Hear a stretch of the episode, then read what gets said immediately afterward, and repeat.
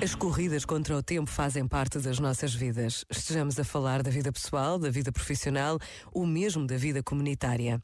Há mesmo quem viva sempre contra o tempo, mas chega sempre o dia em que percebemos que parar é tão importante como correr.